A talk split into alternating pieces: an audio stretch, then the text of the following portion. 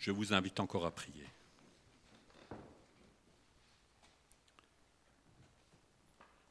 Merci Seigneur de nous rappeler, de nous encourager sur la puissance de ta parole, comme chez Josias Seigneur, cette redécouverte, que chacun d'entre nous puisse encore voir une plus grande dimension, de prendre cette parole pour, ta, pour la boussole de nos vies, Seigneur. Nous sommes tellement bouleversés, nous sommes tellement troublés par tout ce que nous voyons, nous entendons. Mais Seigneur, ton média, ta parole, est la vérité. Et elle est puissance de Dieu pour le salut de quiconque croit. Amen.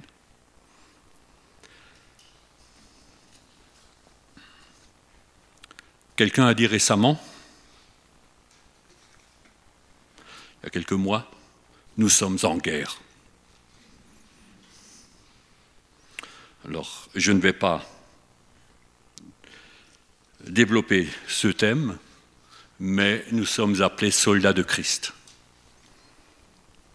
Éphésiens 6, 10 à 18 nous décrit le soldat romain, le soldat selon l'Esprit du Seigneur. La comparaison. Vous pouvez suivre. Moi, je l'ai réécrit avec des paroles que je pense qui peuvent nous parler. Soyez forts dans le Seigneur, par sa force toute puissante. Appropriez-vous consciemment de toutes les armes de Dieu, car l'ennemi de nos âmes, c'est le diable et ses agents de mort. Pour tenir ferme, telle une ceinture lombaire qui soutient un dos fragile, Paul nous incite à vivre dans la vérité. Ta parole est la vérité, nous devons nous entourer de cette vérité. Jean 17, 17, ta parole est la vérité. Jésus l'a dit pendant sa prière sacerdotale. La cuirasse protège la poitrine, siège du cœur, de la vie, de la respiration. La justice. Jésus-Christ a été fait pour nous sagesse, justice et sanctification et rédemption. 1 Corinthiens 1.30. Notre propre justice ne suffit pas pour nous protéger. Nous avons vraiment besoin de ce sang de Christ qui nous protège, sa justice. Paul nous parle de chaussures, pas de sandalettes, de claquettes. Pour une marche déterminée sur la rocaille, parmi les serpents, les scorpions, dans les épines de notre monde, il faut le zèle que donne l'évangile de paix.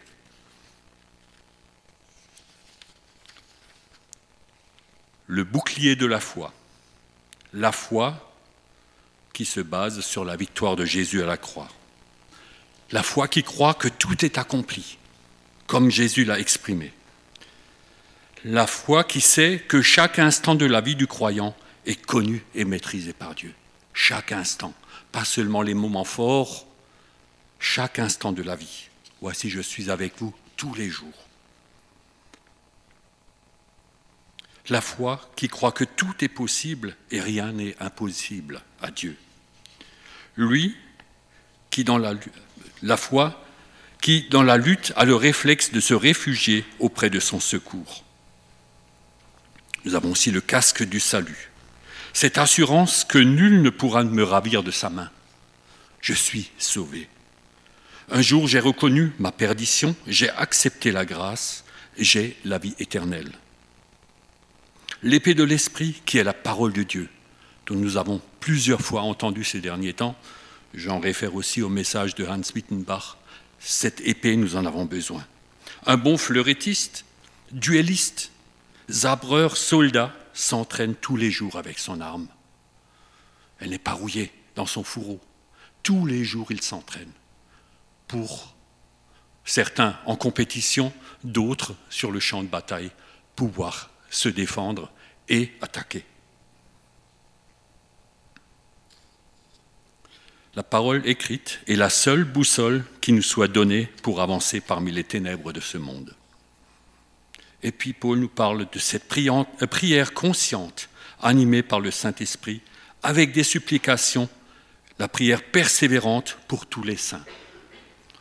J'en réfère encore une fois à cet annuaire que nous avons fait pour les temps où nous ne nous voyons pas régulièrement, pour que chacun puisse prier, prendre cette liste et aussi contacter les autres.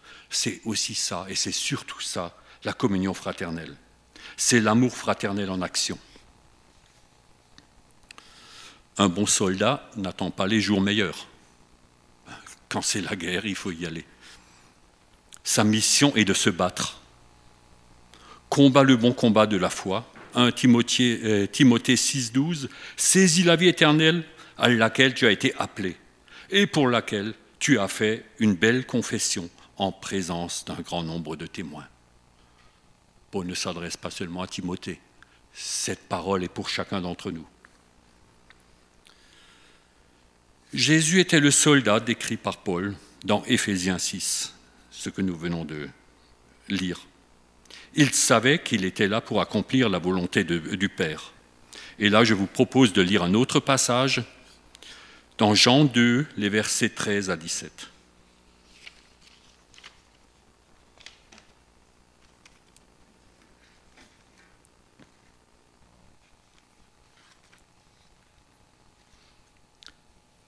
La Pâque des Juifs était proche et Jésus monta à Jérusalem. Il trouva dans le temple les vendeurs de bœufs, de brebis et de pigeons, et les changeurs assis. Ayant fait un fouet avec des cordes, il les chassa tous du temple, ainsi que les brebis et les bœufs. Il dispersa la monnaie des changeurs et renversa les tables. Il dit aux vendeurs de pigeons, ôtez ceci d'ici ne faites pas de la maison de mon Père une maison de trafic. Ses disciples se souvinrent qu'il est écrit Le zèle de ta maison me dévore.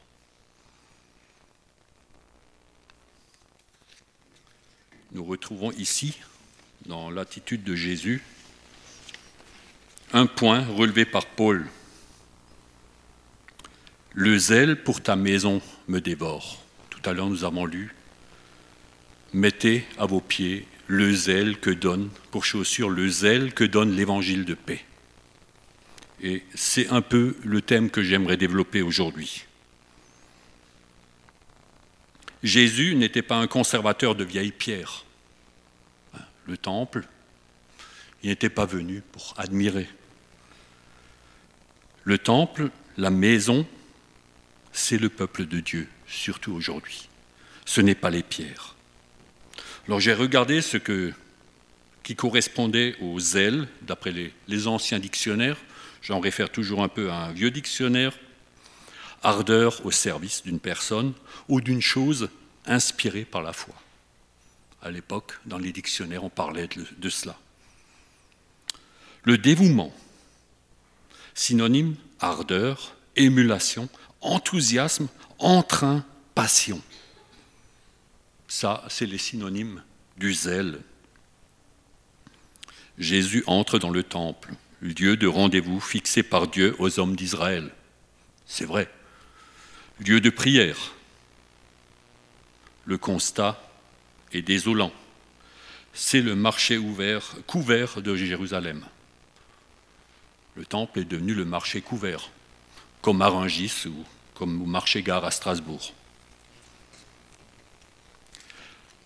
La Pâque des Juifs était proche, il y avait beaucoup de monde. C'était le moment pour sauver la saison, le chiffre d'affaires. Car on avait réduit la rencontre avec Dieu à un marchandage. Ça fait un peu penser à Noël, n'est-ce pas? Et ici, le marchandage, c'était je paie ce moment, euh, selon mon portefeuille des pigeons, si j'en ai plus, des brebis ou des bœufs les prêtres font leur cérémonie, je peux retourner chez moi satisfait et en règle avec Dieu. C'est un peu comme ça. Tout est bien rodé, les bêtes sont sur place, les changeurs facilitent les transactions.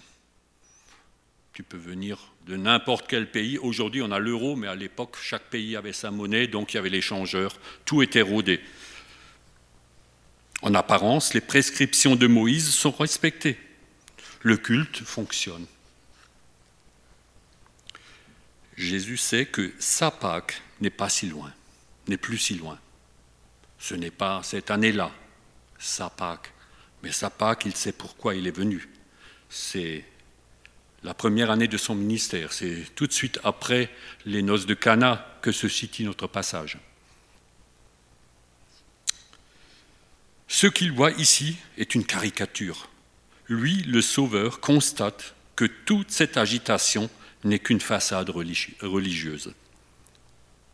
Muni d'un fouet de fortune, il disperse marchands de bestiaux, bestiaux, échangeurs, il renverse les tables de la religion et les fausses certitudes. Tout ça, il n'en a rien à faire. La maison du Père est une maison de prière et non une maison de trafic. Jésus aime le Père, Jésus aime les pécheurs. Il est venu pour rendre libre. Ici, il trouve une institution qui tourne autour d'elle-même. Vous vous souvenez de Ésaïe 9, 5 et 6, car un enfant nous est né, et la suite on en a parlé récemment.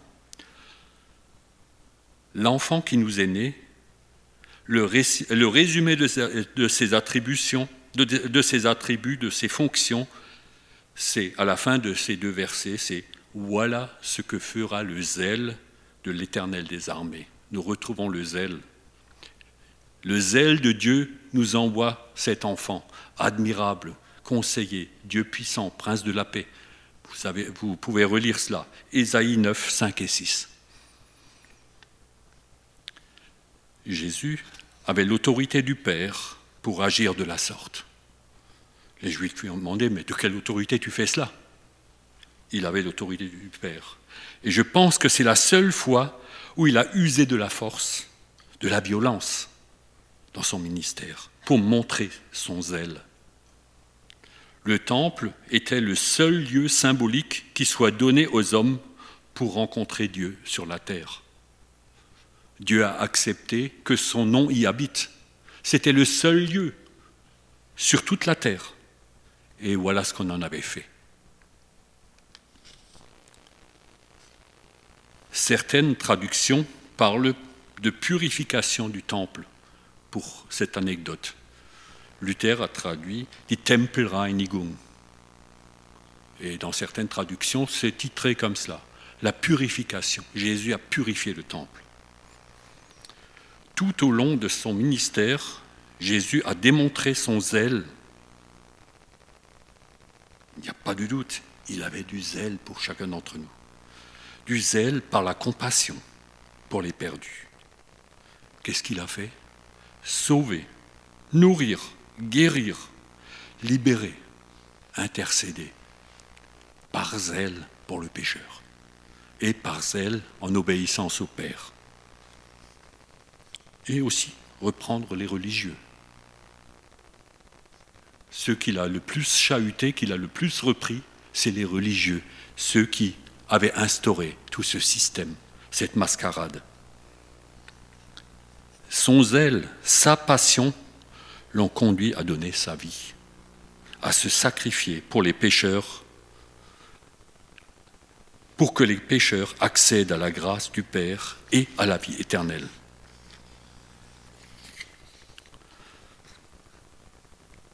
Dans le passage de Éphésiens 6 au verset 15, Paul nous ordonne de mettre pour chaussure le zèle que donne l'évangile de paix. Avoir accepté la bonne nouvelle du salut produit en nous la paix avec Dieu. Cet évangile de paix, mais c'est cela. Trouver la paix avec Dieu. Tant que nous ne l'avons pas, celle-là, nous ne serons jamais tranquilles. Et chaque fois qu'il y aura quelque chose qui nous trouble, ben nous n'aurons pas cette paix. Notre avenir éternel est assuré. C'est pour ça que nous sommes en paix. Cette certitude plus nous la réalisons, plus nous sommes poussés à la partager avec nos contemporains. Nous sommes appelés à marcher avec zèle, avec passion pour notre Sauveur. Tel Jésus, notre quotidien doit transpirer la vie. Galates 2, 20 Paul dit, j'ai été crucifié avec Christ, et si je vis, ce n'est plus moi qui vis, c'est Christ qui vit en moi. Quel constat de Paul Pour lui, c'était la réalité. Ce n'est plus moi qui vis, c'est Christ qui vit en moi. Ça change tout. Et là, j'ai le zèle. C'est la réalité. Sauvé pour servir. Notre génération, je me souviens, c'était souvent le leitmotiv quand j'étais jeune croyant, mais j'ai l'impression que, en tout cas dans nos régions, on a un peu oublié. Il y a des pays où l'évangile est en ébullition, mais en nous et autour de nous, j'ai l'impression qu'on n'est plus trop branché sur ce sauver, euh, sauver pour servir. Notre génération apprécie le confort. On s'installe pour profiter de tout ce que la société nous propose. J'ai l'exemple de David, on en a entendu parler tout à l'heure. Il a été un serviteur de l'Éternel zélé. Il s'est battu contre le lion et l'ours quand il était tout jeune, même pour sauver des, moutons ou des chèvres. Il s'est battu contre le lion et l'ours, contre Goliath.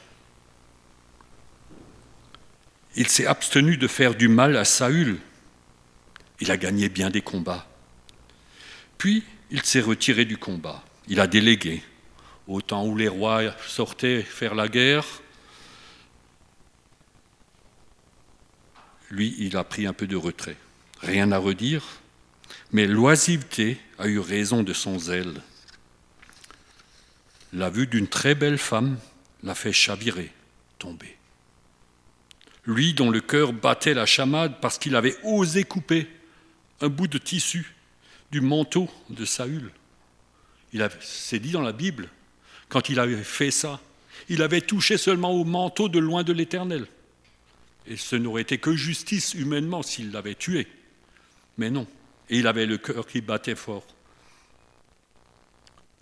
Et là, David est devenu tiède. La question, de quoi nourrissons-nous notre vue? Nous avons déjà perdu beaucoup de temps, beaucoup d'ardeur à cause de ce que nous regardons en dehors de la parole. Notre zèle peut aussi être motivé par notre religiosité. De tout temps, ça a existé. Dans euh, les pays où, il y a mille ans à peu près, le zèle amenait à brûler des hommes sur le bûcher. Pendant la réforme aussi. Paul avait un zèle pour Dieu.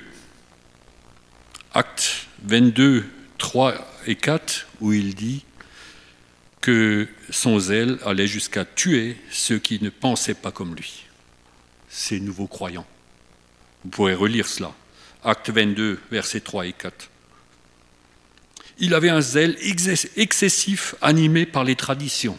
Galates 1, 14. Ah, quand ce qui s'est passé il y a quelque temps nous tient tellement à cœur que nous voulons le revivre. Nous sommes parfois zélés à tort. Jacques nous parle de zèle amer dans Jacques 3, 14 et 3, 16. N'ayez pas un zèle amer. Oui, on ne m'entend plus. Oui, ce n'est plus comme autrefois, et ainsi de suite. Si nous oublions ou négligeons la grâce de Dieu, nous pouvons devenir des fanatiques à cause de notre zèle, identiques aux islamistes. Ils croient bien faire, ils croient plaire à Dieu.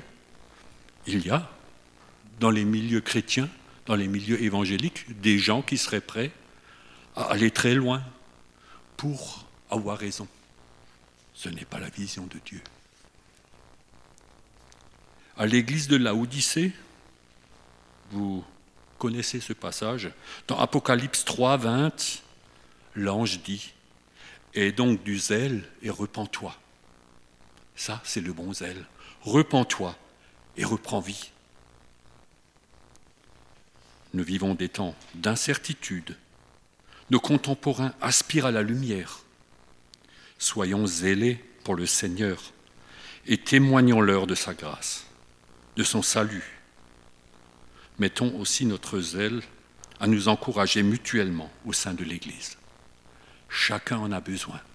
Personne ne sait tout ce que l'autre vit, mais voyons l'autre avec grâce et mettons du zèle à nous rencontrer, à nous contacter, à prier ensemble ou les uns pour les autres. Amen. Prions encore.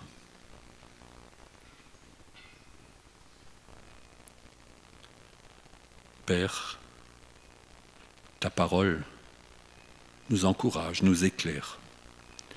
Et nous te demandons qu'elle nous accompagne, que nous prenions la force, Seigneur, de faire des choix, de chercher ta volonté dans la parole, de laisser aussi de côté même parfois des bonnes choses, mais qui nous détournent de toi. Seigneur, nous avons vraiment besoin, et le monde a besoin de cette lumière, de ce sel que forme ton Église. Seigneur, les ténèbres progressent, mais là où les ténèbres sont profondes, sont plus noires, la lumière brille bien mieux. Donne-nous, à chacun, le zèle que donne l'évangile de paix. Amen.